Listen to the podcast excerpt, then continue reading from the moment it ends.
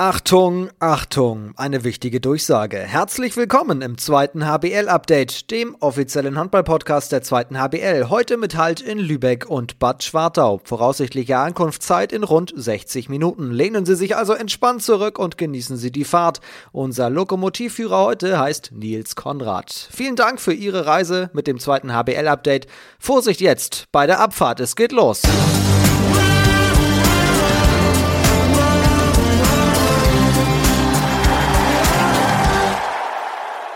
Hier ist die 28. Folge des zweiten HBL-Updates. Ich hoffe, ihr seid angeschnallt. Hier ist unser Gast, Torhüter beim VfL Lübeck-Schwartau. Hier ist Nils. Hi. Moin. Dieses, ich nenne es mal lokomotivische Intro, hat natürlich mit einem Kindheitstraum von dir zu tun, über das ich gelesen habe. Da müssen wir nachher noch drüber sprechen. Du wolltest als Kind mal Lokomotivführer werden. Jo, genau. Ich wollte nämlich, äh, früher gab es äh, zu Hause immer Jim Knopf zum Gucken und ähm, dann habe ich Jim Knopf rauf und runter geguckt und da gab es natürlich auch Lukas, den Lokomotivführer.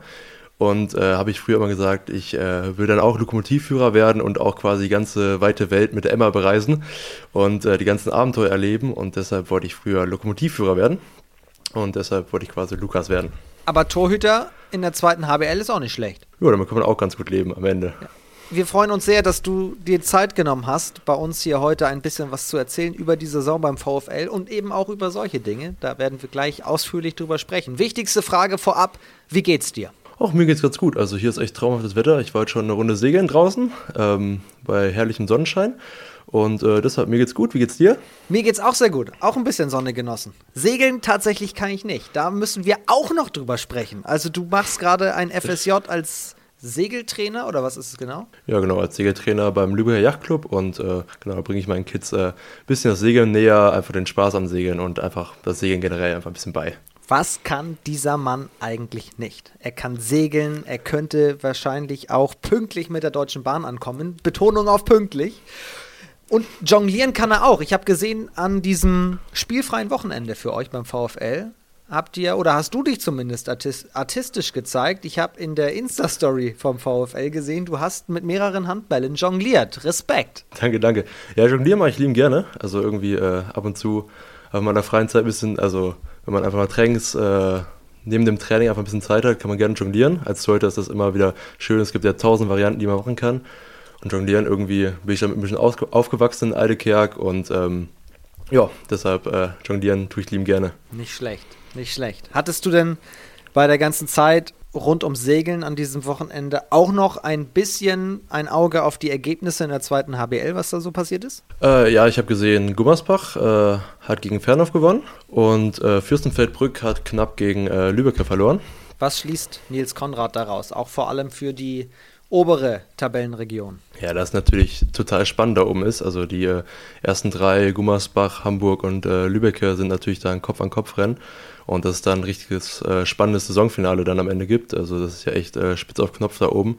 Und äh, da wird sich ja überhaupt nichts geschenkt. Und es ist sehr, sehr spannend.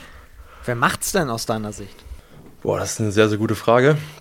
Mm, am konstantesten finde ich tatsächlich im Moment Lübecke. Also ich glaube, Lübecke schafft es auf jeden Fall aufzusteigen. Und ähm, also für mich am Ende, glaube ich, wird es Lübeck und Hamburg tatsächlich, die das dann am Ende schaffen, da aufzusteigen. Was fehlt denn dem VfL? Denn es ist noch nicht so lange her, da habt ihr ja auch Hamburg mindestens an den Rand einer Niederlage gebracht. Da müssen wir auch gleich noch ein bisschen drauf eingehen. Aber das hat ja schon mal gezeigt, auf jeden Fall, ihr könnt ja mit den ganz oben mithalten und ihr steht ja jetzt als Fünfter auch nicht so ganz schlechter. Was fehlt euch denn für Top 3, sage ich mal?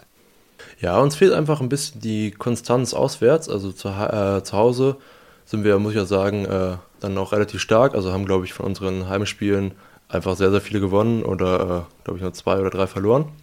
Und äh, auswärts fehlt uns da einfach ein bisschen, bisschen die Konstanz, um dann oben äh, noch mehr angreifen zu können. Fünfter habe ich gerade gesagt. Ich will natürlich nicht unterschlagen, dass Dormagen 29 Punkte hat und damit ganz knapp einen Zähler vor euch steht. Ihr seid auf Rang 6. Trotzdem insgesamt stand jetzt gute Saison für euch? Fragezeichen. Ja, also wir haben versucht, äh, wollen versuchen, da oben natürlich noch weiter anzugreifen, also dass wir da äh, uns einfach noch weiter hochkämpfen, so gut es dann eben äh, geht. Also dass wir in jedem Spiel weiter noch als Mannschaft zusammenwachsen und weiter kämpfen und vielleicht dann noch äh, den fünften oder vierten Platz dann weiterhin angreifen können, um dann einfach am Ende der Saison das Beste für uns herauszuholen und den besten Tabellenplatz da äh, fix zu machen. Was wäre das Beste für euch? Oder auch also das Beste unter der Prämisse das Realistischste? Ja, also momentan ist ja ähm, dritter Platz ist ja jetzt ganz weit weg inzwischen gerückt. Und wenn ich mir die Tabelle ansehe, ist jetzt Elbflorenz noch äh, vier Punkte weg, also vier Punkte von uns weg. Also das wäre quasi noch das Optimum, was wir erreichen könnten. Also vier Punkte ist ja auch vorbei. Ich glaube, die haben auch noch ein Spiel mehr. Also wenn wir das Spiel gewinnen würden, dann sind wir bei 30 Zähler und sie bei 32 und dass wir quasi noch den vierten Platz dann am Ende ähm, fix machen könnten.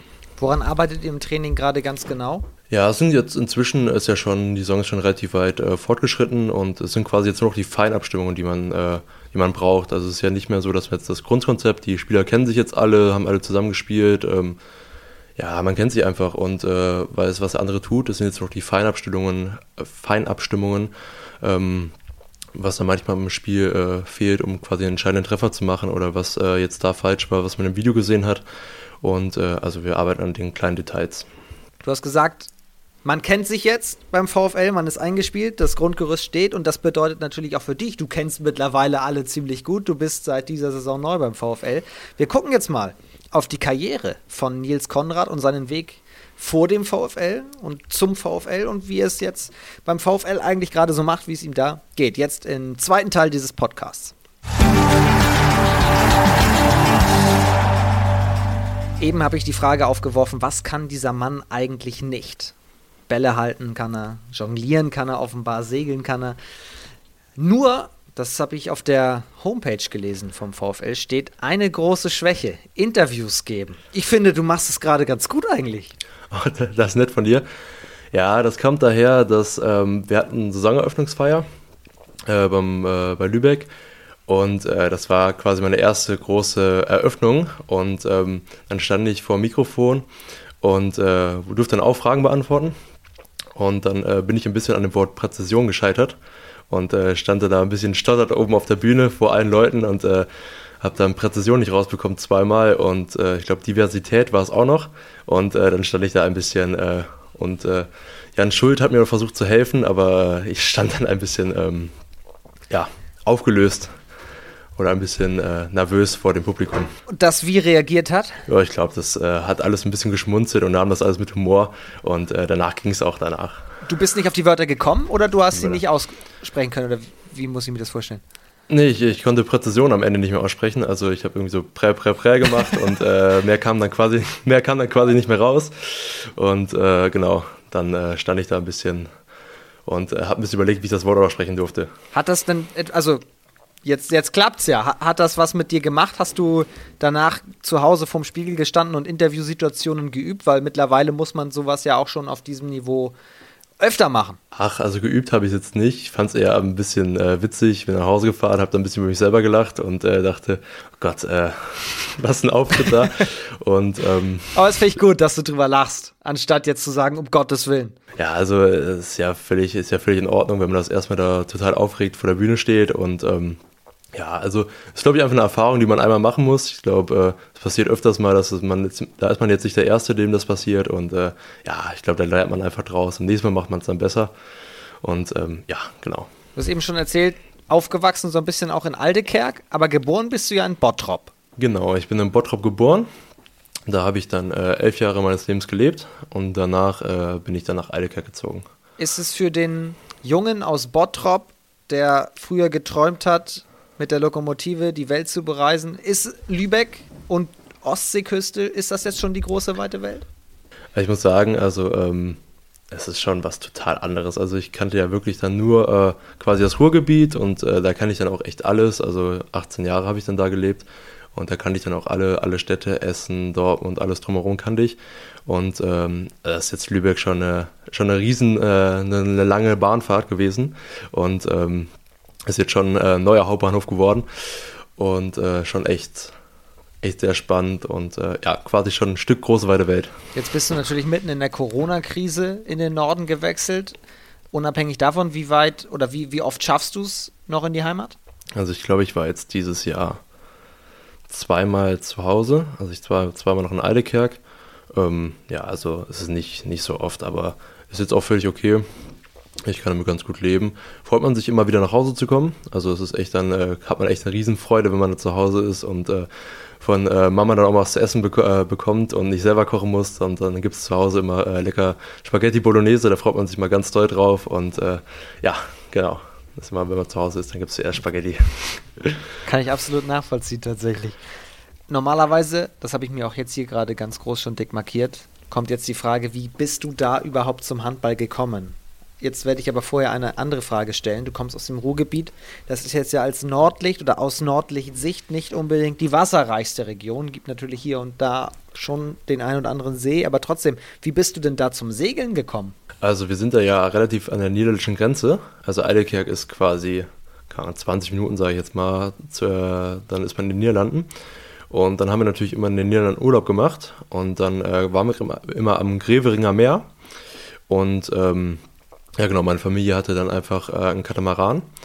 Und dann habe ich natürlich früher immer direkt äh, mitgesegelt und habe das alles mitbekommen, wie man das dann alles macht. Und ähm, ja, genau, dann waren wir, glaube ich, jedes Mal irgendwie sieben, acht Jahre oder so waren wir da oben dann in Holland und sind dann gesegelt. Und gleichzeitig gab es dann auch noch in Brauershafen äh, eine Segelschule, wo man dann entweder Windsurfen gemacht hat oder Segeln.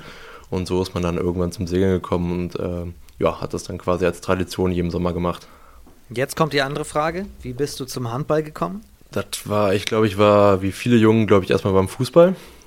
Da war ich dann aber total langsam und unbeweglich und irgendwie hat mir der Trainer, glaube ich, auch nicht gefallen und ja, irgendwie war es dann nicht das Wahre. Und dann hat mich meine Mama zum Handball geschleppt und äh, hat gesagt, jedes Mal, wenn du zum Training gehst, kriegst du nach Pizza. und das war quasi mein Trainingsanreiz. Ähm, dann jedes Mal zum Training zu gehen. Also ich erinnere mich noch, ich saß, glaube ich, irgendwann, da war ich acht oder so, einmal in der Küche. Habe gesagt, nee, ich will nicht zum Training gehen. Meine, meinte meine Mama halt so, ja, es gibt keine Pizza. Und äh, dann bin ich immer ganz brav zum Training gegangen und äh, so bin ich dann quasi zum Handball gekommen. Also äh, durch Essen wurde ich dann bestochen und äh, dadurch bin ich zum Handball weitergekommen. Ja. Wäre ich jetzt ein ganz ganz schlechter Podcast-Host, dann würde ich jetzt irgendeine Überleitung versuchen von Essen zu Tusem Essen. Aber das lassen wir. Spaß beiseite. Also sie wusste auf jeden Fall, wie sie dich reizen kann und wie sie dich ja. dahin motiviert. Wenn wir das jetzt so ein bisschen weiter verfolgen, du hast dann, die Station gehen wir gleich mal durch, lange Handball gespielt, Segeln kam parallel dazu. Gab es irgendwann mal die Entscheidung, das eine möchte ich professionell machen? Gab es auch mal die Überlegung, lieber segeln als Handball oder war für dich immer klar, wenn, dann wird's Handball? Also Segeln war ja generell eher so urlaubmäßig. Also es war jetzt nie, dass ich wirklich irgendwo im Segelverein so, krass okay. wäre, sondern es war eher so ein Familienurlaub. Dann hat man äh, immer gesegelt. Ich war zwischendurch mal zwei Jahre Tischtennis spielen und zwei Jahre Badminton spielen. Aber ähm, das war jetzt nie wirklich, dass ich jetzt gesagt hätte, ich würde Handball dafür weggeben, sondern es war eher so Batman, habe ich gedacht, boah, kriege ich schnelle Beine, also kann ich Batman spielen. Und äh, Tischtennis habe ich gedacht, kriege ich Reflexe, also spiele ich auch eine Runde Tischtennis. Und ähm, also ich habe das quasi gefühlt so ein bisschen ergänzend immer gemacht, so einfach nur, damit man ein paar neue Bewegungen kennengelernt hat. Aber irgendwie Handball war jetzt quasi nie, dass ich das irgendwie aufgeben würde. Ähm, aber ich habe alles Mögliche ausprobiert. Hat das denn etwas gebracht? Also hast du gemerkt, durch diese neuen Reflexe, diese neuen Bewegungsarten, konntest du dich auch ein bisschen im Bewegungsablauf variabler aufstellen? Also ich fand vor allem beim Batman hat man es gemerkt, weil man da auch richtig schnelle Beine die ganze Zeit haben muss, sich die ganze Zeit auch eleganter bewegen muss. Also ähm, wenn man da auf dem, äh, auf dem ganzen Fuß zum Beispiel rumläuft, da ist man ja total langsam.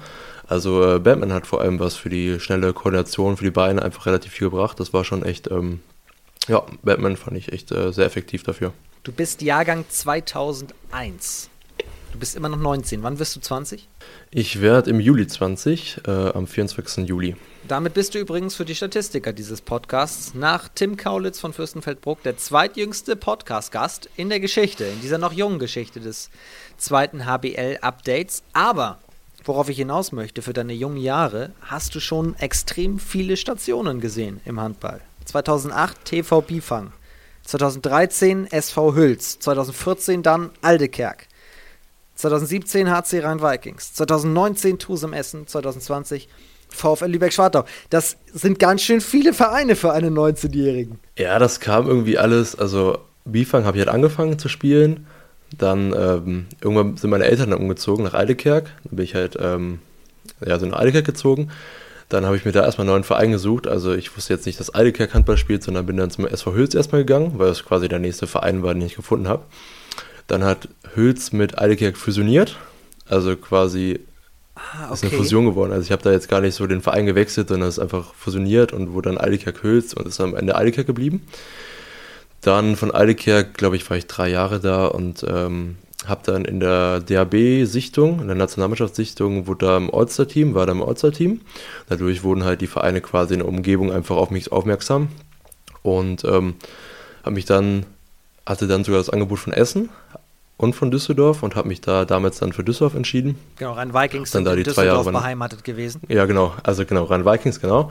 Habe ich für die Vikings entschieden, habe dann ja, äh, ja genau, zwei Jahre Jugend gespielt und bin dann quasi für mein äh, letztes Jahr Jugend nochmal zu Tourismus gegangen. Ja, und von da aus nach Lübeck. Kurzer Blick einmal noch zurück nach Aldekerk. Wie hoch war das? War das schon dritte Liga oder war das noch drunter? Das war vierte Liga. Also äh, die erste Herren war vierte Liga. Die hat immer um den Aufstieg relativ gut mitgespielt, mit Achim Schürmann damals auch als Trainer. Ähm, hat dann da oben mitgespielt, aber hat es dann leider nie geschafft, wirklich aufzusteigen. Stimmt, die, die Frauenmannschaft spielt dritte Liga, oder? Genau, die dritte, äh, genau, die Frauenmannschaft hat es äh, geschafft in dritte Liga. Die wäre sogar dieses Jahr, glaube ich, äh, durch die Corona-Regel nochmal aufgestiegen in die zweite. Wollte es dann, glaube ich, am Ende aber nicht, aber äh, die Frauenmannschaft hat dann Die sind in der, in der Zweitliga-Aufstiegsrunde gerade, meine ich. Boah, da weiß ich leider gerade gar nicht so viel, ja. aber ich weiß nur, dass die letztes Jahr sogar echt die Möglichkeit hatten, äh, aufzusteigen. HC Rhein-Vikings 2017 bist du dahin, hast schon erzählt, bisschen Jugend logischerweise dann noch gespielt, aber hast dann auch schon debütiert in der zweiten HBL und wo wir gerade bei jungen Jahren sind, wie ist es mit 17 in einer Profimannschaft zu debütieren? Ja, also es waren ja generell erstmal relativ spezielle Umstände. Also es war ja dann, ähm, irgendwann waren die Vikings ja schon insolvent, also war es eh schon ein bisschen spezieller. Aber es war natürlich, man hatte totalen Respekt dann von den ganzen älteren Spielern. Man war, saß ja immer ganz brav äh, auf der Tribüne, hat den ganzen zugeguckt und äh, hat gedacht, äh, da will ich auch irgendwann mal stehen. Und ähm, dann sah, stand man da neben so einem Vladimir Bosic oder äh, Mikkel Moldrup und hatte äh, ja, hatte total Respekt und äh, ja, war dann, keine Ahnung, mal fünf Minuten im Training vielleicht auch mal am Tor und hat sich dann, äh, hat sich so gefreut, wenn man am Ende dann vielleicht immer einen Ball angefasst hat, nur äh, ein bisschen und ähm, ja, also es war schon echt äh, sehr besonders, auf einmal dann dazustehen und äh, sich mit dem warm zu machen. Du hast die Situation, die ja sehr angespannt war bei den Rhein-Vikings, schon angesprochen. Kann man das ausblenden? Weil ich mir vorstelle, wenn man 17 ist, egal eigentlich in welchem Alter, wenn man ein Debüt feiert in der zweiten Liga, dann oder überhaupt in der ersten Herren, dann ist man da schon positiv aufgeregt. Aufgeregt genug eigentlich. Ja, also für mich, ich, mich, mich hat das jetzt ja von der Insolvenz her, war ich da noch gar nicht so drin. Also ich habe das, glaube ich, noch gar nicht so alles verstanden. Ich war dann ja, ich glaube, B1 von Jugend her, äh, vom Alter her. Und äh, ja, ich war da, ich war einfach nur glücklich, dass ich da ein bisschen mitspielen durfte. Also ähm, klar habe ich das schon mitbekommen mit der Insolvenz und das ist ein bisschen alle bedrückt und äh, was da quasi passiert und was die Konsequenz ist, aber ich habe mir da jetzt nicht so viel darüber Gedanken gemacht, weil es mich jetzt einfach in dem Moment noch nicht so krass betroffen hat. Also es hat mir natürlich total leid getan für die anderen, die da jetzt äh, sehr, sehr viel Stress hatten und für die es überhaupt nicht, für die es dann überhaupt nicht lief oder irgendwas einfach nicht funktioniert hat. Aber in dem Moment habe ich mich einfach gefreut, dass ich damit trainieren durfte und mich weiterentwickeln konnte und ähm, ja, und einfach alles gegeben. Und äh, ja, Kannst du dich noch an dein Debüt eigentlich erinnern? Beziehungsweise also, wie du davon erfahren hast, dass du jetzt spielst? Das ist ja schon brutal. Früh. Ja, ich habe mich natürlich mega gefreut. Also ich war natürlich erstmal total aufgeregt, als man dann äh, wirklich sich aufwärmt und dann auf der Bank sitzt und dann zuguckt und wirklich die Chance hat, dann reinzukommen. Da ist man natürlich total aufgeregt und überlegt, äh, wo hat er nochmal hingeworfen. Also man hat natürlich schon auch Wurfbilder dann äh, bis zum Umfallen quasi geguckt, damit man äh, vielleicht irgendwie einen Ball wenigstens halten kann und äh, war total aufgeregt. Ich weiß gar nicht genau, wie ich es erfahren habe, aber ich glaube, das war auch so ein Moment, wo man es doch gar nicht wirklich realisiert hat. Also man bekommt das dann gesagt und dann steht man da und äh, muss erstmal nach Hause fahren und irgendwann versteht man es dann, dass es dann so, oh ja, okay, äh, ich darf wirklich am Wochenende dann mit auf der Bank sitzen oder vielleicht sogar äh, irgendwann mal kurz spielen. Also ist natürlich ein äh, ganz besonderer Moment und wenn man das erstmal eingewechselt wird, ähm, auch wenn es so für einen Meter ist, ich weiß gar nicht mehr genau, wie es war, aber ähm, ist ein ganz besonderer Moment. Ich erinnere auch noch, dass bevor er Geschäftsführer wurde, Daniel Pankhofer bei den Rhein-Vikings selber gespielt hat, hast du noch mit ihm zusammengespielt eigentlich? Ich habe mit Panky, glaube ich, nicht mehr zusammen gespielt. Also ich kann mich an kein Spiel mehr erinnern, wo wir zusammen gespielt haben. Ähm, ne, haben wir nicht mehr getan. Das heißt, als du dann auf der Platte standst, saß er hinterm Schreibtisch. Genau, er äh, saß äh, genau in der Geschäftsführung und hat sich darum gekümmert.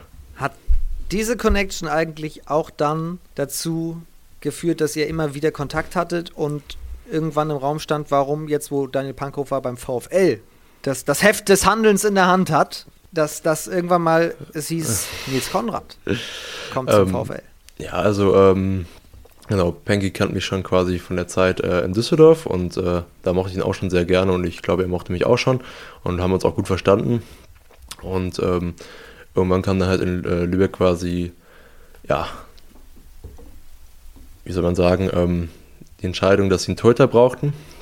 Und da hat er halt an mich gedacht und äh, da war ich halt in Essen noch und hat an mich gedacht und äh, mit meinem Spielerberater hat sich auch ganz gut verstanden und so kam quasi der Kontakt mit meinem Spielerberater und über mich.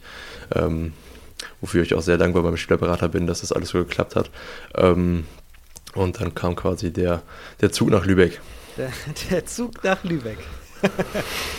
sehr schön. Ähm, da wurden noch ein Lokomotivführerwitz, die Weichen quasi dann endgültig auf Profi-Handball gestellt. Aber das war ja eigentlich schon vorher der Fall, oder? Also lass uns noch einmal kurz zwischen Vikings und Schwartau schauen. Da war der Tusem dran. Wie kam der Wechsel zum Tusem zustande? Und was nimmst du aus der Zeit mit? Also der Wechsel zum Tusem kam auch durch meinen Spielerberater. Also der ähm, kannte auch äh, die Zustellung beim Tusem. Also ihm habe ich eigentlich quasi alles zu verdanken, von Tusem-Wechsel bis Lübeck-Wechsel. Das äh, hat er alles äh, quasi eingefädelt und äh, hat sich darum gekümmert. Das ist, äh, war echt unfassbar. Da hatte ich so viel Glück, dass ich das alles quasi hinbekommen habe. Ähm, und aus der Zeit von Tusem nehme ich eine Menge mit. Also es ist quasi mein erstes ja, wo ich dann auch komplett bei der Herrenmannschaft damit trainiert hat, also die komplette Vorbereitung und alle Trainingslager mitgenommen, alle Testspiele mitgenommen, die wir da gemacht haben und äh, ja, man hat sich einfach charakterlich sehr, sehr weiterentwickelt. Also man ist quasi von dem, von dem Jugendspieler zu in die Herrenmannschaft integriert worden und äh, musste sich da auch durchsetzen und äh, hat quasi erstmal so ein bisschen Konkurrenzkampf, also härteren Konkurrenzkampf miterlebt. Und ja, es war einfach, äh, war eine geile Zeit, also es hat echt Bock gemacht und man hat sich einfach weiterentwickelt. Also man ist quasi ein bisschen, ein bisschen größer geworden, wie weit das auch immer geht. Da hast du in der A-Jugend Bundesliga gespielt und warst in der U23. Genau, ich habe A-Jugend Bundesliga gespielt, da haben wir die Nordstaffel gespielt und äh, haben die U23 dann in der vierten Liga, in der Regionalliga, haben da beide, beide Spiele gespielt, ja. Hattet ihr auch oder hattest du auch Kontakt äh, zur ersten Herren? Ja, ich war quasi, ich weiß gar nicht genau, wie das war. Ich glaube, ich war dreimal die Woche da, habe dreimal die Woche da mittrainiert und äh, war dann ja auch mit Julian Borcher zum, äh, zusammen äh, dritter Keeper quasi da.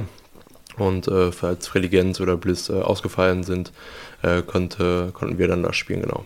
Dann hast du es ja auch genau mitbekommen, was beim Tusum eigentlich sich entwickelt hat, wie es sich aufgebaut hat, bis hin wirklich zu einer Spitzenmannschaft in der zweiten HBL. Wann war absehbar, dass in der in der Mannschaft so viel Potenzial drin ist, dass sie wirklich auch in Richtung Bundesliga gehen können, in Richtung Liquimoli HBL.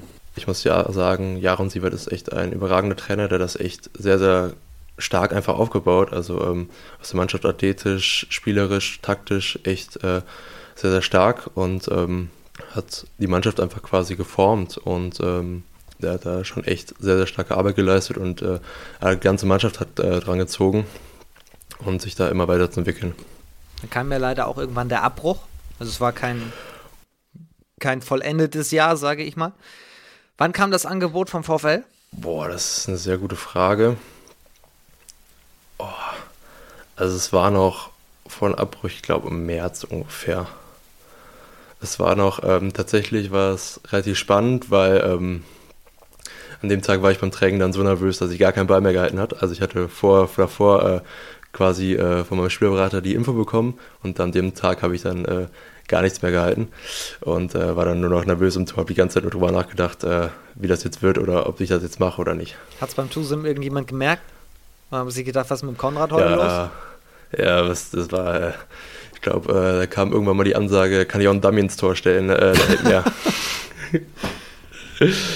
Krass, ja, aber kann ich, kann ich sehr gut nachvollziehen. Aber wie läuft das dann eigentlich ab? Also der der Verein kommt dann, du, du hast gesagt, du hast einen Spielerberater. Du bist 19. Muss ich, ich muss nochmal sagen, ich finde genau. das so faszinierend, dass du noch äh, so jung bist, so viel schon gesehen hast und aber auch eben schon Spielerberater hast. Ab wann hat man eigentlich einen Spielerberater? Ja, also mit meinem Spielerberater habe ich einfach Glück. Also er kam quasi in der Vikings-Zeit auf mich zu und ähm, da hatten wir, ich habe ja auch im Internat gewohnt bei den Vikings und ähm, dann kam die Insolvenz von Vikings und dann hatte ich halt das Problem quasi, dass ich nicht wusste, wo ich hin sollte. Also ich stand dann davor, war in Düsseldorf, bin da extra zur Schule gegangen, also habe meine Schule gewechselt nach Düsseldorf, damit ich da im Internat sein kann. Und, ähm, ah, okay, extra dafür. Ja, genau. Also das Internat war, es war kein Internat, wo man da zur Schule gegangen ist, sondern das war eher so eine Art Wohnheim. Also man hat das Wohnheim und ist separat dann zum, äh, zur Schule gegangen. Und äh, das Wohnheim wurde auch von den äh, Vikings da finanziert. Und dann stand ich quasi so vor der Frage, wo muss ich jetzt, äh, wo kann ich jetzt hin? Und äh, dann durfte ich sogar bei meinem Spielerberater ein Jahr wohnen in Düsseldorf. Äh, du und dein Spielerberater, ihr wart eine WG quasi? Ja, also ähm, ich habe mit dem äh, Sohn zusammengespielt, Laurens Kluth in Essen. Und wir sind zusammen von Düsseldorf nach äh, Tusum gewechselt. Und Laurens äh, äh, lebt halt auch da in seinem Haus. Und ähm, ja, genau, dann habe ich quasi ein Jahr bei den Kluths gewohnt. Und äh, genau, und sind dann jeden, jeden Morgen zusammen zum Training gefahren und die ganze Vorbereitung, also Laurens und ich, und äh, haben alles bei Tusum zusammen mitgemacht. Du warst wie alt? Ich war 17, glaube ich, in dem Moment. 17. Ja. Und ähm, ja, also es war nicht so, dass ich jetzt quasi nach einem Spielerberater so krass gesucht hätte. Es war also quasi eher ein Zufall, dass wir uns so ein bisschen quasi gefunden hatten. Und dann hat er mich irgendwann gefragt, ob er quasi mein Spielerberater sein will. Äh, oder ob ich ihn ein Spielerberater will. Ob äh, ich ihm da vertraue, dass er das quasi alles gut macht und äh, dass er das alles für mich regeln kann. Und ähm, ja, dann hat er sich halt drum gekümmert. Und dann stand ich halt quasi vor der Notsituation, dass ich halt quasi keinen kein Heim mehr in Düsseldorf hatte oder nicht mehr wusste, wo ich hin kann. Und äh, dann hat er halt gesagt, ja, komm, dann wohnen, äh, wohnen hier bei Laurenz und äh, mir und dem restlichen Familie. Das haben wir dann im Familienrat besprochen und dann äh, durfte ich da einziehen.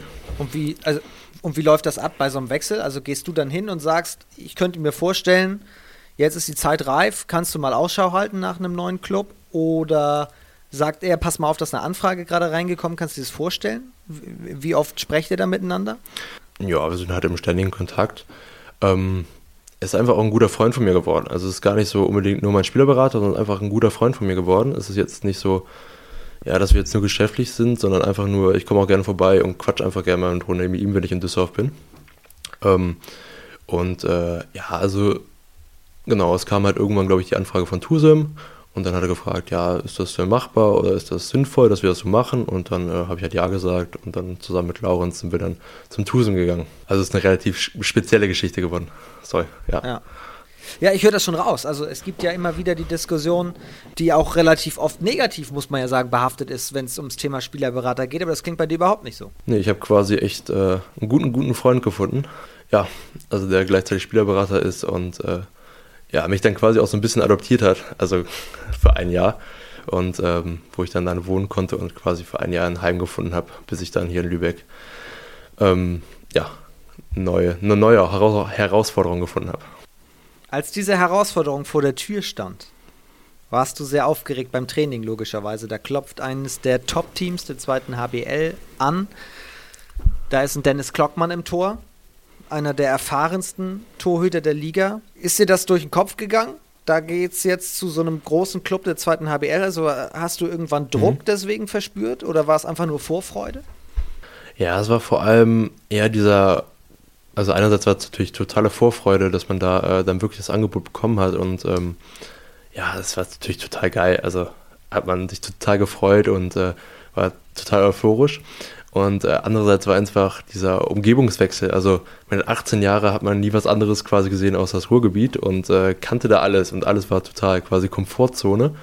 Und ähm, ja, genau, dann ging es darum, total anderes Bundesland, man kennt keinen, die Mannschaft kennt man nicht. Ist alles total neu, also es war so, ja, totaler Umgebungswechsel. Ich weiß gar nicht, wie man das beschreiben kann. Man hatte halt ein bisschen, man hat sich total gefreut, andererseits hatte man ein bisschen ja, man wusste einfach nicht, wie es da ist. Also man wusste halt nicht, wie es hier in Lübeck ist. Und ähm, ja, im Endeffekt bin ich froh, dass ich es gemacht habe und äh, diese Erfahrung da mitnehmen wollte. Also du fühlst dich sehr wohl im Verein und in der Stadt. Ja, es ist echt äh, sehr, sehr schön hier. Also hier ist alles, äh, ja, fühle ich mich einfach rundum wohl. Ich habe gerade schon Klocki angesprochen, Dennis Klockmann, der Torwart-Kollege von dir, der ja auch schon Ewigkeiten gefühlt mittlerweile mit dem VfL ist und noch viel länger im Handballbusiness unterwegs ist. War das eigentlich auch ein Wechselgrund, dass da so ein Name noch im Tor steht? Ja, es war natürlich ein Traum, dass der noch da war, also, also dass Glock, äh, da ist, weil man kann unheimlich viel lernen. Also Glocki ist ein einfach geiler Typ, unfassbar entspannt und es macht einfach Bock mit ihm zu arbeiten und äh, mit ihm äh, im Tor zu stehen. Und äh, ja, es ist einfach ein Traum, man kann so viel lernen und ich weiß nicht, es harmoniert einfach gut. Es harmoniert ganz gut zwischen uns beiden und ähm, ja, ja, also. Wie, läuft so ein Torwarttraining ab? Wie läuft eure Zusammenarbeit ab? Also wir haben halt unseren Torwarttrainer Jörg Engelhardt. Ähm, mit dem haben wir halt jedes Training, äh, jedes Mal 20 bis 30 Minuten Torwarttraining. Äh, in der Zeit, äh, wo die anderen Spieler sich warm machen, machen wir quasi nochmal extra spezifisch Sachen und ähm, arbeiten da quasi unseren Stärken und Schwächen. Und ähm, wenn dann halt das Training anfängt, dann äh, meistens gibt Glocki mir dann äh, auch ab und zu mal noch ein paar Tipps, äh, wenn ich zum Beispiel mein Stellungsspiel ein bisschen verändern kann oder ob ich irgendwas anbieten kann. Also es ist quasi so ein, ähm, ja, es ist einfach eine Kommunikation und ein gegenseitig, also gegenseitiges Helfen, äh, um sich gegenseitig äh, immer besser zu machen.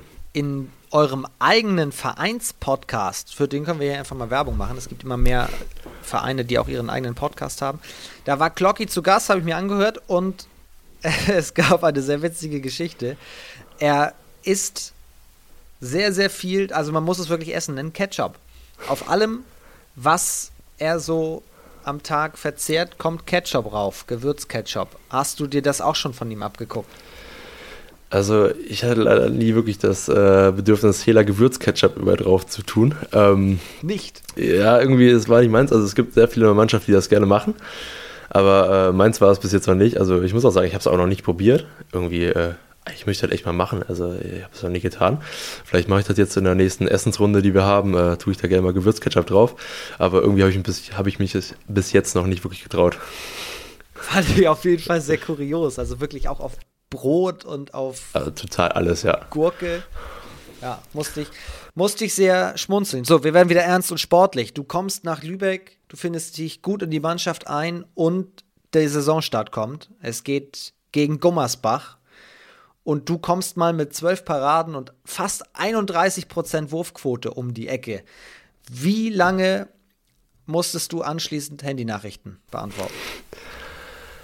Also Handynachrichten hatte ich äh, dann doch relativ viele und viele Glückwünsche dann, dass es auch echt geklappt hat, wobei ich halt die ersten 20 Minuten echt überhaupt nichts gehalten habe. Also es waren echt die 20 Minuten waren, die ersten 20 Minuten waren, glaube ich, keine Parade. Also da war ich einfach nur total nervös, da ging gar nichts. Also da stand ich dann noch, äh, habe mir auch ein Video am Ende angeguckt und da war ich noch total am, äh, am Nachdenken und oh, das war äh, ganz schlimm. Ähm, irgendwann ging es dann, Klocki saß dann hinter der, Bü äh, hinter der, ähm, hinter der Bande hinterm Tor, hat äh, ganz entspannt gesagt, alles gut, mach weiter, alles gut, ähm, wird schon. Ich glaube, Waschi hat dann auch irgendwann gesagt, äh, als ich dann ein bisschen geknickt übers Spielfeld lief, ähm, Junge, jetzt alles gut, mach weiter, das äh, wird schon. Also habe ich ein bisschen beim Riemen gerissen und dann ging es auch und ähm, ja, genau, dann hatte ich, äh, glaube ich, irgendwann mal den ersten Ball angefasst äh, von rechts außen und danach äh, war quasi alle, alle Emotionen frei und äh, ja, genau, dann äh, konnte ich auch vernünftig weiterspielen. Dann hast du gefühlt danach ja alles gehalten, wenn die ersten 20 Minuten eine Null noch da stand. Ja, danach ging es auf einmal, dann, dann wurden alle Emotionen freigelassen und ja, dann ja, ich weiß auch nicht. Ich kann mich auch kaum noch an das Spiel erinnern. Also äh, so rein, äh, keine Ahnung, das war echt äh, total im Flow dann am Ende und äh, ja, hat mir riesen Spaß gemacht. Ist das ein Punkt, den du von einem Klockmann, aber du hast auch schon Waschul gerade angesprochen oder einen Jan Schuld und wie die ganzen erfahrenen Spieler bei euch heißen, den du dir abguckst, den du vielleicht gerade auch lernst, dieses ruhig bleiben und den Kopf irgendwie ausschalten? Wie, wie macht man das? Ja, was ich von, bei Klocki sehr bemerkenswert finde, ist, ähm, auch in der Crunch-Time gegen Hamburg. Also wir haben das Spiel zwar jetzt unentschieden am Ende gespielt, ähm, aber Klocki wird dann immer extrem ruhig. Also, also emotional nicht, aber irgendwie in sich so ruhig und hält er durch die Bälle. Also er ist irgendwie dann innerlich total ruhig und total entspannt. Und das ist echt überragend. Also in der Crunch-Time, wo man eigentlich total aufgebracht ist und jetzt muss ich den Ball halten. Und, aber irgendwie schafft er es dann innerlich total für sich runterzukommen. Und ähm, also habe ich jedenfalls das Gefühl, äh, vielleicht ist es auch nicht so, aber ähm, ja, er schafft dann quasi selber für sich ruhig zu sein und dann am Ende den Ball zu halten. Also das ist echt äh, mein Respekt, dass er das so, äh, ja, so schafft. Ich weiß auch, dass er zumindest als äh, Publikum in den Hallen war, vor Corona, gerne mal von links nach rechts auf und ab gegangen ist äh, und, und mitgeklatscht hat, einfach um im Flow zu bleiben. Mannschaft vorne im Angriff, er hinten, geht von links nach rechts und klatscht. Hast du auch ein Ritual, dass du oder irgendeinen Tick? Äh, mein Tick ist, glaube ich, dass ich immer hinter der Mittellinie stehe. Also äh, ich kann nicht immer im Tor bleiben. Ich äh, stehe dann immer gefühlt äh, neben Anderson im Angriff oder wer auch immer da steht ähm, und äh, gucke dann von vorne zu, äh, weil hinten im Tor, ich keine Ahnung. Also äh, ich wandere dann auch langsam hinten ins Tor, sobald dann irgendwie Zeitspiel oder einfach wir abschließen, wandere ich dann so lange ins Tor, aber ich stehe dann quasi immer auf Mittellinie Höhe und äh, gucke mir das Spiel dann von vorne an, anstatt von hinten. Ich wollte gerade sagen, ist ja auch mit einem gewissen Risiko verbunden. Ja, aber bis jetzt äh, ist da noch nicht ganz so viel passiert, wo ich jetzt dachte, oh, jetzt muss ich unbedingt hinten stehen bleiben, sondern irgendwie, irgendwie passt es immer ganz gut. 31% gegen Gummersbach. Noch besser war es am dritten Spieltag. 17 Paraden und fast 45 Prozent. Das ist ja mal eine absolute Traumquote. Also man kann, glaube ich, bei dir von einem Traumeinstand beim, beim neuen Verein und in die neue Saison sprechen, oder? Ja, es war für mich, also ich hatte einfach Bock, Handball zu spielen. Es war einfach geil jetzt.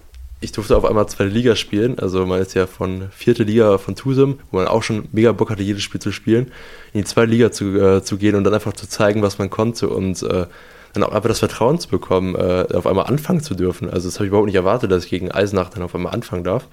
Ähm, ja, das Vertrauen zu bekommen. Dann wollte ich einfach das Vertrauen auch zurückzahlen und äh, ja, hat einfach einen riesen Spaß gemacht, das Spiel. Und dann äh, hat es am Ende auch äh, geklappt. Aber das sagt sich ja immer so leicht. Ich will einfach das beweisen und ich will das Vertrauen zurück, zurückzahlen. Wie hast du es da geschafft, den Kopf auszuschalten dann? Also ich mache ja generell immer vor jedem Spiel, glaube ich, inzwischen so fünf bis sechs Stunden Video. Da hat man immer generell schon mal einen Plan, was jetzt auf einen zukommt. Also man weiß, jeden Spieler kennt die Wurfbewegung auswendig und äh, hat sich alles zusammengeschnitten und dann hat man generell schon mal einen Plan. Und ähm, wenn man dann auch noch die ersten zwei Bälle quasi anfasst und dann schon mal die ganze Nervosität weg ist. Also man hat ja am Anfang immer eine gewisse Anfangsnervosität im Tor, dass man jetzt überhaupt einen Ball hält und sobald die einmal weg ist, dann ist man ja quasi so ein bisschen im Flow und ähm, ja, dann hatte ich zum Glück die ersten beiden Bälle gehalten und äh, dann kam quasi dieser Flow und dann zusammen mit, mit ein bisschen Videoanalyse, ähm, zusammen mit meiner Videoanalyse ging das dann äh, und hat es dann anscheinend ganz gut geklappt. Weil, weil die Bälle dann so gekommen sind, wie du sie erwartet hast. Ja, genau, also ähm, ja, genau, also es hat dann relativ äh, ja, ja, gepasst zum Videobild und äh, was dann halt anders kam, ähm, ist dann halt reingegangen, aber so ist das dann halt, ne? Was wir machen. Kann nicht alles halten. Jetzt haben wir den ersten Spieltag besprochen, jetzt haben wir den dritten Spieltag besprochen. Es ist ja seitdem ein bisschen Zeit ins Land gegangen. Wir können jetzt aus Zeitgründen nicht hier jeden Spieltag durchgehen, aber wenn wir es mal äh, verallgemeinern, wie sehr zufrieden bist du bislang mit deiner Saison? Also man kann es natürlich immer verbessern. Also ich habe so viele, ich habe ein kleines Büchlein, wo ich alles reinschreibe, äh, jedes Training, was ich mit jedem Training mache und alles Mögliche, was einfach äh, was gut ist, was schlecht ist und alles drum und dran. Ähm, da habe ich ein riesen Verbesserungspotenzial. Ähm, ich würde sagen, es ist erstmal, man ist quasi ein bisschen angekommen in der zweiten Liga. Also es gibt noch viel, viel Sachen, die, wo man einfach besser werden muss und was noch viel ja, kontinuierlicher laufen muss und ähm, ja, wo man einfach stärker sein muss. Aber ähm, ich glaube, für die ersten Schritte diese Grundnervosität habe ich jetzt schon mal abgelegt und ja, versuche jetzt einfach weiterhin der Mannschaft immer so gut wie es geht zu helfen. Du führst quasi ein Tagebuch? Ja, es ist quasi wie ein Tagebuch, halt nur fürs Training. Also man trägt halt einen Montag ein Krafttraining, das und das gemacht. Und beim Krafttraining trägt man jetzt heute jetzt nicht so viel ein. Man trägt halt ein, was man jetzt an Gewichten gemacht hat, damit man sich am nächsten Tag wieder daran erinnern kann. Oder beim nächsten Krafttraining genau das gleiche wieder machen kann oder ein bisschen mehr sogar. Und am Abend, ähm, kann ich sag mal, jetzt will man, ich sage jetzt, drei Wochen am Stellungsspiel arbeiten. Dann schreibt man sich jeden Tag äh, auf, was man am Stellungsspiel verändern will. Also ich habe das immer so, man hat quasi einen Automatismus und diesen Automatismus verändert man immer weiter ein Stückchen. Also jetzt sagt man drei Wochen Stellungsspiel und diesen, diese Stellungsspiel, die man hat, baut man quasi in diesen Automatismus ein und irgendwann funktioniert das Stellungsspiel automatisch. Dann sagt man, oh, jetzt will ich das Stellungsspiel von außen machen, dann mache ich drei Wochen Stellungsspiel außen und das baue ich dann wieder ein.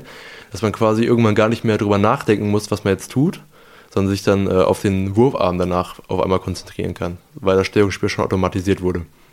Dass man quasi seinen Automatismus immer weiter ausbaut. Seit, seit wann machst du das? Ich glaube, das habe ich angefangen in der B1 irgendwann bei den Vikings. Ich glaube, dann habe ich irgendwann angefangen, mal Tagebuch zu führen.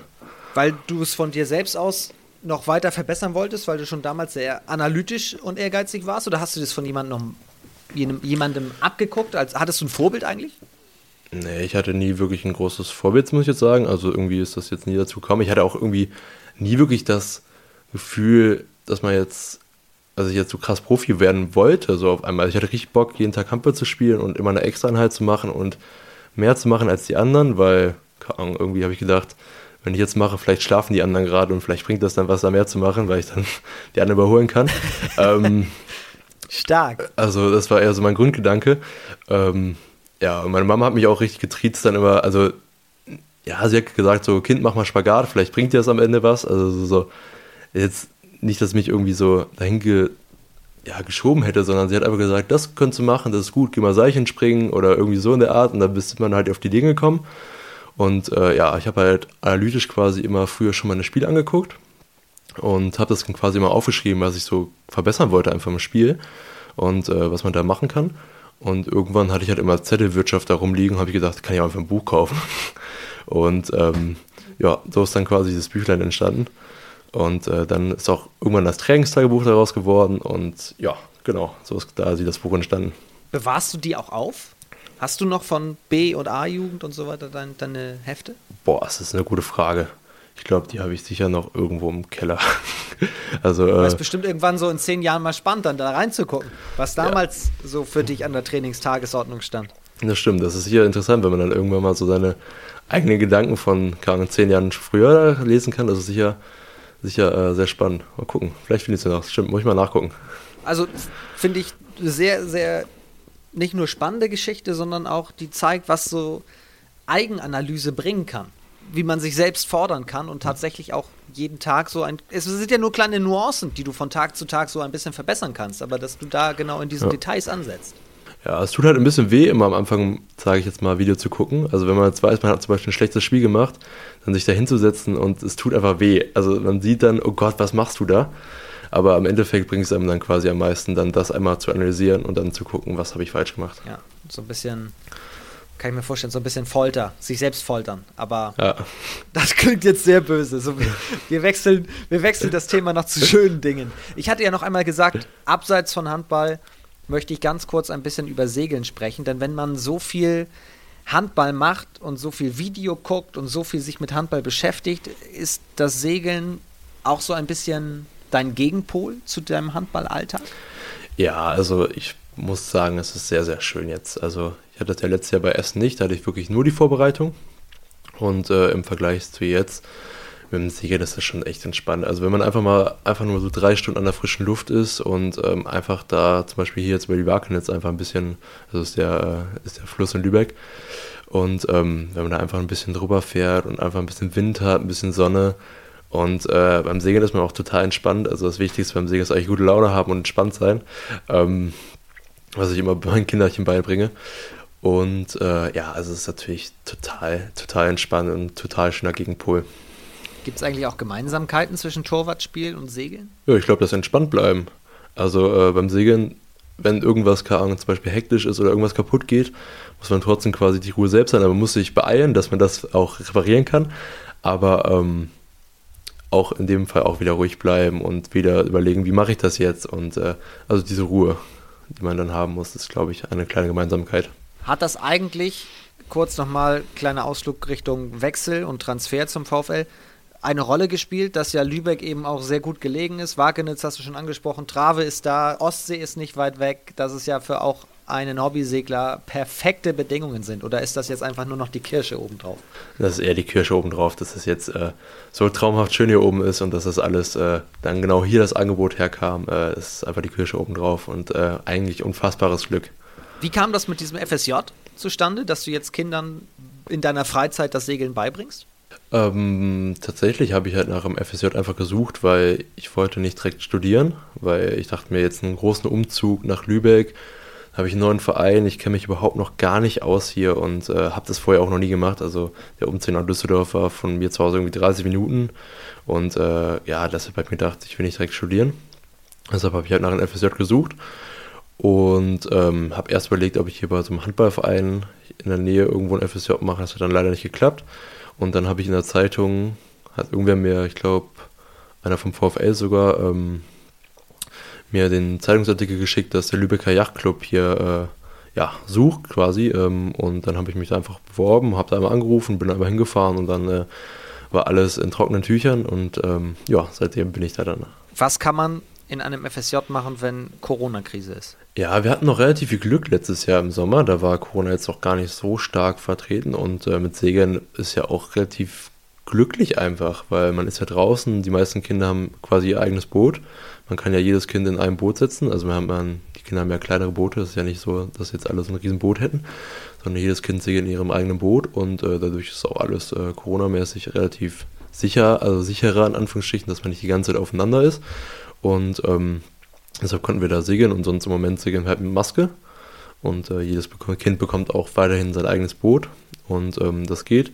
Und sonst äh, hat man jetzt im Winter vor allem Ding, wo halt mit Corona alles zu war, ähm, viel Reparaturarbeit einfach gemacht. Also man hatte viele Boote, wo man einfach ein bisschen, bisschen verbessern musste, ähm, ausbessern musste, was kaputt war, was man neu beschaffen musste, was generell am Yachtclub vielleicht auch irgendwo was zu arbeiten gab. Also man hat quasi äh, Reparaturarbeiten vor allem Ding gemacht. Hat Nils Konrad ein Traumboot, das er später irgendwann gerne mal segeln würde? Boah, das ist eine gute Frage. Eigentlich jetzt gerade spontan nicht. nicht an. Ja. Hauptsache Boot und raus aufs Wasser. Hauptsache Bude. Am besten irgendwie noch, wo man einen kleinen Grill draufstellen kann. Das wäre schön. ja, das gefällt mir auch. Ich habe relativ wenig Verbindung zum, zum Segelsport, aber was ich sehr verfolgt habe, ist die Vendée Globe, die gerade war und äh, bei der Alexander Herrmann um die Welt gesegelt ist. Hast du das auch verfolgt? Findest du das auch cool? Kannst du dir vorstellen, so etwas Extremes mal selber mitzumachen? Oder sagst du, um Gottes Willen?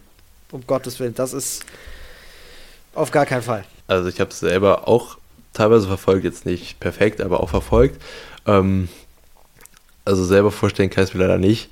Es ist unfassbar, dann, äh, wenn man da dann oh, die ganze auf dem Wasser ist und dann sagt einer so, oh ja, mein äh, Segel ist gerissen zum fünften Mal heute und äh, ich, habe nicht mehr ganz so viel Flickzeug, aber ist kein Problem, irgendwie kriege ich dann auch hin.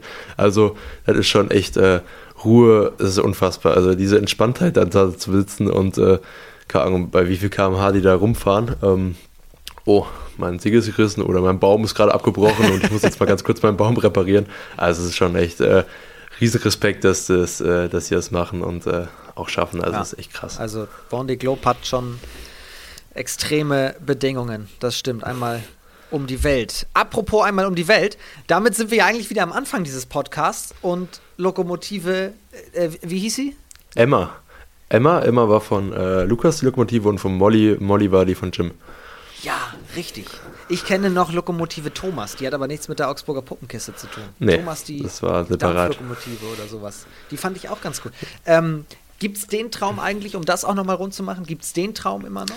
Nee, der Traum wurde dann irgendwann, ich glaube mal abgelöst vom Förster sein. Förster sein? Irgendwann wollte ich mal, ja, irgendwann vom Lokomotivführer wollte ich dann irgendwann mal Förster werden. Und ähm, ja, inzwischen äh, möchte ich gerne Informatik studieren und äh, irgendwann mal eine IT-Security, IT-Security-Firma aufmachen. Aber das stelle ich mir viel trockener vor, als einmal um die Welt düsen. Das stimmt. Das ist äh, ein bisschen was anderes, ähm, aber auch, es ist auch ziemlich kreativ tatsächlich. Also hat auch viele kreative Aspekte. Also man muss halt sich quasi Systeme ausdenken und überlegen, wie ich Sachen ja, sicher mache. Und es ist ein bisschen, ja, ich weiß nicht, wie man es genau beschreiben soll. Es ist ein bisschen fast schon, ja, wahrscheinlich werden mich Leute jetzt hassen, aber ähm, es ist fast ein bisschen wie so ein Handballspiel in der Art. Also man hat ja quasi eine Sache, die man schützen will man hat eine Sache, ich sag mal, man hat eine Website, die man schützen will. Und man hat dann Angreifer, die diese angreifen wollen. Also man hat quasi wie ein Handballspiel. Hat man eine Abwehr, abwehrende Mannschaft und eine angreifende Mannschaft. Und äh, am Ende die Mannschaft, die quasi gewinnt, äh, ja, ist die bessere. Also es ist ein bisschen ist ein bisschen wie ein Sport. Wahrscheinlich schlagen mich jetzt ganz viele Leute dafür, dass ich das so sage. Aber, Wieso? Ähm, ja, also, ja, genau. Das ist so äh, mein Ziel dann am Ende. Warum sollten dich jetzt Leute hassen? Insofern, ich, ich verstehe die Metapher. Das ist schön, das ist gut. Ja. Aber da sind wir auch jetzt schon bei unserer Rubrik Thema Handball verbessern, weil Informatik, Security, hast du gerade gesagt, ist ein Thema, wie man die IT-Struktur verbessert. Das wird in Zukunft für uns in der digitalen Welt immer wichtiger. Unsere Rubrik heißt jetzt aber Handball verbessern, die wir hier immer am Ende des Podcasts haben. Gibt es eine Regel, die du verändern würdest, die du gerne abschaffen würdest, einführen würdest? Egal. Wie würde denn Nils Konrad im Handball Security spielen und sie verbessern? Also ähm, jetzt eine Regel generell fällt mir jetzt gar nicht ein, die ich jetzt so unbedingt verbessern wollte, sondern was eher so im torwartspezifischen Bereich ist. Also ich hatte in der Jugend so viele Mannschaften, die ich kennengelernt habe, also nicht, wo ich selber war. Ich hatte immer Glück, ich hatte immer einen Torwarttrainer. Also ich hatte immer zum Glück Torwarttraining, wo ich irgendwie samstags morgens hinzugangen konnte mit dem Fahrrad. Aber ich habe so viele Vereine gehört, wo einfach kein Torwarttrainer da ist oder kein Torwarttraining gemacht wurde. Also dieses, ja, irgendwie wurde der Torhüter gar nicht so gefördert. Also es war gar nicht so, oh, Torhüter ist was Besonderes und der braucht besonderes Training, um den weiterzuwickeln, dass man einen guten Torhüter am Ende hat. Sondern es war immer, Torhüter macht einfach mit beim Feldspieler und da wird draufgeworfen und irgendwie, irgendwie wird das schon werden. Also es ist quasi, ähm, einfach das, das Torwarttraining in Deutschland einfach. Also es wird schon ausgebaut und ich habe schon, schon ein paar Freunde, ähm, zum Beispiel Sven Borgs, der da auch ein bisschen äh, immer weiter ausbauen will und da immer weiter hilft und ähm, aber generell einfach, dass das äh, mehr stattfindet und äh, mehr Verein einfach vertreten ist. Schon essentiell wichtig, oder? Mhm, genau, das ist eigentlich das Wichtigste. Für den Torhüter ist das Wichtigste, was es gibt. Ohne Torwarttraining, also ohne Torwarttrainer hätte ich auch früher nie so viel Spaß gehabt, im, beim, im Tor zu stehen und äh, ja, genau. Wann hattest du deinen ersten Torwarttrainer? Den hatte ich in Aldekerk. Ich glaube, da war ich dann zwölf oder sowas. Und äh, da sind wir mal samstags morgens bin ich immer dann irgendwie so um halb neun aufgestanden und bin dann da mit dem Rad hingefahren. Und äh, da hatten wir, der hieß Stefan Sommer früher und äh, der hat uns total angeheizt, da jedes Mal in jeden Ball reinzugehen und jedes Mal aufs Neue und noch ein Ball und noch ein Ball und äh, wollten wir immer gegen ihn gewinnen, weil er war Feldspieler, ich glaube auch in der dritten Herren, aber er hatte total Spaß, ähm, da jeden, Mor äh, jeden Samstagmorgen in der Halle zu stehen und dafür bin ich ihm total dankbar und äh, es war überragend, was er da geleistet hat. Also er quasi meine, meinen Willen, Handball zu spielen quasi oder im Tor zu stehen quasi äh, in mir entdeckt. Es ergibt ja auch nur Sinn. Da in dem Alter werden ja die Grundlagen einfach auch gelegt. Ja, genau. In dem Alter lernt man quasi am schnellsten auch noch alles. Stimmt, das kommt noch dazu. Ja. Deswegen etwas positionsspezifischer bitte. Ausrufezeichen. Sagt Nils Konrad in unserer Rubrik Handball verbessern. Jetzt kommt der Cut und dann schauen wir, was der Blick nach vorne bringt. Bislang haben wir zurückgeschaut. Jetzt blickt Nils Konrad für uns in die Glaskugel und tippt den kommenden Spieltag. Ihr hattet ja zuletzt spielfrei. Hast schon erzählt, ihr habt das Ganze genutzt. Für euch steht jetzt ein Doppelpack, der Doppelwhopper Ferndorf quasi an. Einmal nach Ferndorf und zurück. Bitte, eigentlich könntet ihr, wenn nicht Corona wird, zusammenfahren, denn ihr spielt Freitag in Ferndorf und am Sonntag kommt Ferndorf schon wieder zu euch. Ich ahne, was du bei beiden Partien tippst, aber was glaubst du, wie wird das? Ja, also wir versuchen natürlich beide Partien zu gewinnen. Also äh, klar, wir wollen äh, das alles rausholen. Es wird natürlich sehr spannend, äh, zweimal gegen die gleiche Mannschaft zu spielen. Ich glaube, das ist auch ziemlich besonders. Also äh, in so einer kurzen Zeit kann ich mich nicht daran erinnern, dass ich das jemals irgendwo, also in meiner relativ jungen Handballkarriere natürlich äh, jemals gemacht habe. Also äh, ich bin da sehr gespannt, wie das wird. Habt ihr da schon einen Plan eigentlich? Also ihr, ihr spielt Freitag da, dann wahrscheinlich schnell die Rückreise, Samstag dann einfach Pause, aber ihr müsst euch ja eigentlich äh, lernt ihr denn Samstag nochmal aus den Dingen von Freitag oder sagt ihr, wir kennen jetzt ja die Mannschaft, besseres Studium gibt es gar nicht für Sonntag? Also ich denke mal, wir werden uns Samstag dann äh, noch einmal treffen und dann einfach eine Videoanalyse nochmal äh, von Ferndorf machen, was wir jetzt nochmal quasi für den morgigen Tag dann für den Sonntag äh, verbessern wollen und äh, verbessern können auch, was dann umsetzbar ist. Und äh, ja, dann schauen wir, wie wir das Spiel am Sonntag bestreiten können. Das also jetzt am Freitag 19.30 Uhr in Ferndorf und dann am Sonntag zu Hause 16 Uhr auch gegen Ferndorf. So, gibt noch eine weitere Partie übrigens und zwar Dessau gegen Rimpa am Sonntag 17 Uhr. Die darfst du uns auch nochmal schnell tippen. Da sage ich, Dessau gewinnt zu Hause. Und ansonsten muss ich dir sagen, gibt es gar nichts zu tippen, denn es ist ja Länderspielpause. Oh. Es ist ja Länderspielpause. Für euch jetzt nicht, für euch ist noch mehr Belastung als sonst. Aber ansonsten gibt es tatsächlich keine Partien. Alle Spiele, die, die jetzt am Wochenende stattfinden und dann natürlich auch wieder den Spieltag darauf, könnt ihr live sehen auf Sportdeutschland TV. Das war das zweite HBL-Update heute mit Nils Konrad. Wie war's? Wie war Podcast für dich? Es hat sehr, sehr viel Spaß gemacht, also äh, gerne wieder. Ähm, ja, war sehr, sehr schön. Schön alles zu erzählen.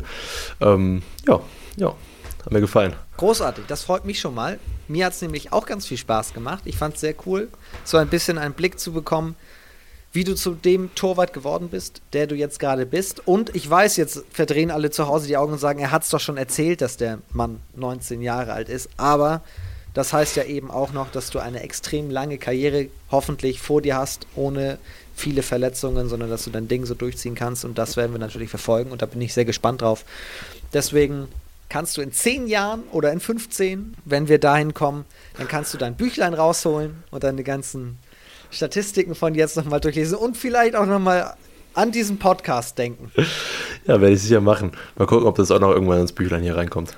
Ja, heute Heute Podcast mit vom Ein Glück ist es jetzt vorbei. Er hat nur über Lokomotiven gesprochen und Segeln. Punkt. In diesem Sinne, vielen Dank dir, euch vielen Dank fürs Zuhören. Passt gut auf euch auf, bleibt oder werdet gesund und auch wenn Länderspielpause ist, nächste Woche sind wir wieder am Start mit dem zweiten HWL-Update. Liebe Grüße und habt eine schöne Woche und tschüss.